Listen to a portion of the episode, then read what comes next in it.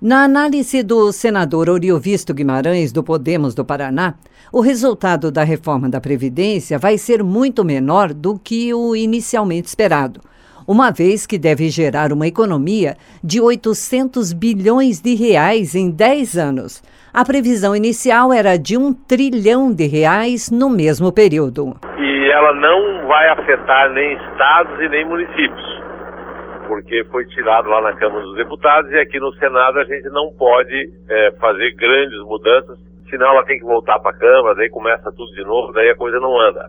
Então, o que, que a gente está fazendo? Aprovando do jeito que ela veio da Câmara, modificações só de redação, coisa pequena, para que ela não precise voltar para a Câmara.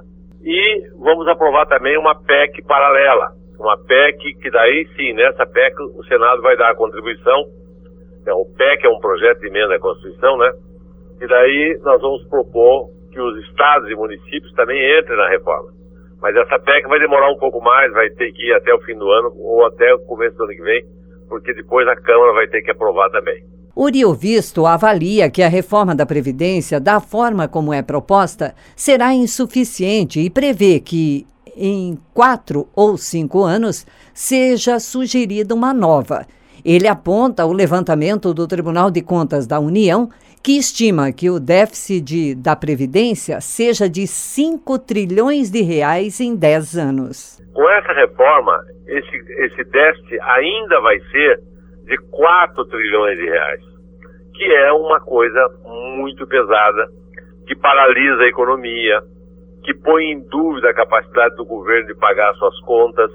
Daqui a pouco ele não consegue nem pagar os funcionários mais. Daqui a pouco não paga médico, não paga polícia, não paga bombeiro, porque quebra o governo se não fizer essa reforma. O segundo vice-líder do Podemos no Senado afirma que havia praticamente uma unanimidade entre os 11 senadores do partido quanto à necessidade de se aprovar a reforma e que isso não significa apoio ao governo, uma vez que a sigla não é da base aliada.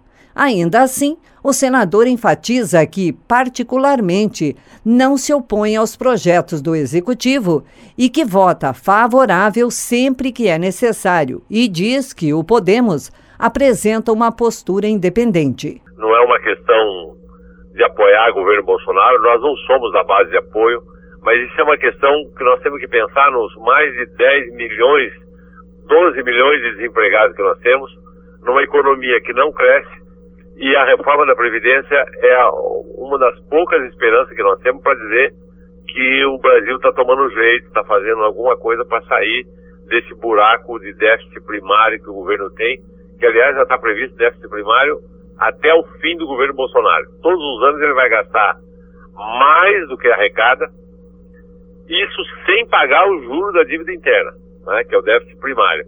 Então, se não fizer essa reforma, o governo não aguenta.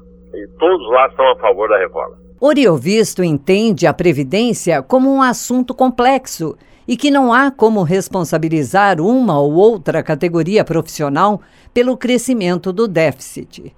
A equação para o senador é simples. O governo precisa arrecadar o mesmo valor do que gasta. Então, talvez gente tenha que fazer ajustes para todo mundo de novo. Mexer em tudo outra vez para repartir um pouquinho para cada grupo tal, de tal forma que essa conta feche. Né?